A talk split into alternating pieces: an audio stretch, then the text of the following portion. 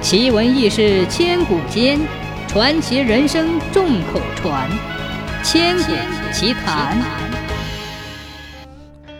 清朝咸丰年间，山东昌邑县有个名叫张秀的人，妻子爱珍长得很漂亮。有一次，张秀远出经商，原定七天返回，不料第三天深夜，爱珍猛听着有人敲门，吓得她心里砰砰直跳。忙问：“谁？”张秀怎么连我的声音也听不出来了？爱珍一听，果真是丈夫的声音，忙把门打开。只见张秀两手空空，垂头丧气地说：“倒霉！这趟生意本来很顺利，钱赚了不少，急于赶回，可刚才在山那边遇到了狼群，吓得把包都给丢了。”爱珍大惊道。啊，没伤着你吧？还好没伤着，可这趟生意亏大了。算了，只要你人好好的，就是上天保佑了。你快上炕休息一下，我给你做饭。说完，爱珍便去生火，然后去打酒了。酒足饭饱，张秀竟高兴地唱起戏来，捏着戏腔对爱珍说。你当真以为我把银子丢了？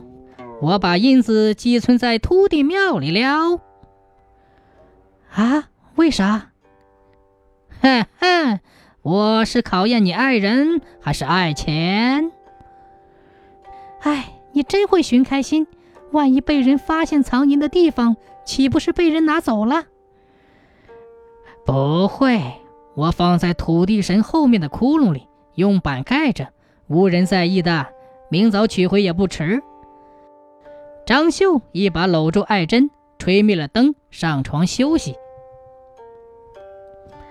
第二天一早，张秀夫妻二人来到了土地庙，一看大吃一惊，银子没了。张秀后悔极了，悔不该开此玩笑。爱珍说：“急也没有用，报官吧。”昌邑知县胡世孝听完两人的叙述之后，问道：“你二人可曾说起过银子的藏处？”“说过。”“你们可碰到过什么人？”张秀摇摇头。爱珍说：“当时家中没酒，我出去了一趟，在兴利客栈买了一斤酒。”胡知县急问：“店里还有什么人？”“只有掌柜刘二。”他问过你什么？他说你半夜三更打酒给谁喝？我说丈夫回来了，他不信，还说了几句不三不四的话。我没有理睬他，便回了家。胡知县说：“你们暂且不要声张此事，回家去吧。明天本知县定为你破案。”当天上午，胡知县乔装成商人，来到兴利客栈落脚。暗地里把店主刘二的长相、性情和为人摸了个清清楚楚。回衙门以后，即命差人通递当地的地保，说明天知县大人要来你村审土地破案，所有的村民一律观审，不得漏人。第二天一大早，胡知县坐轿来到土地庙前，从轿中出来，先给土地做了个揖。然后坐在土地神侧面，朝众人神起了土地。大胆毛神，竟敢侵吞百姓的银两！我问你，张秀前日夜里可在你身后放了五锭白银？啊？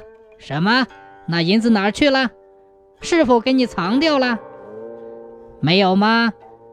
哦，叫这村里的人拿去了。谁呀？是谁拿的？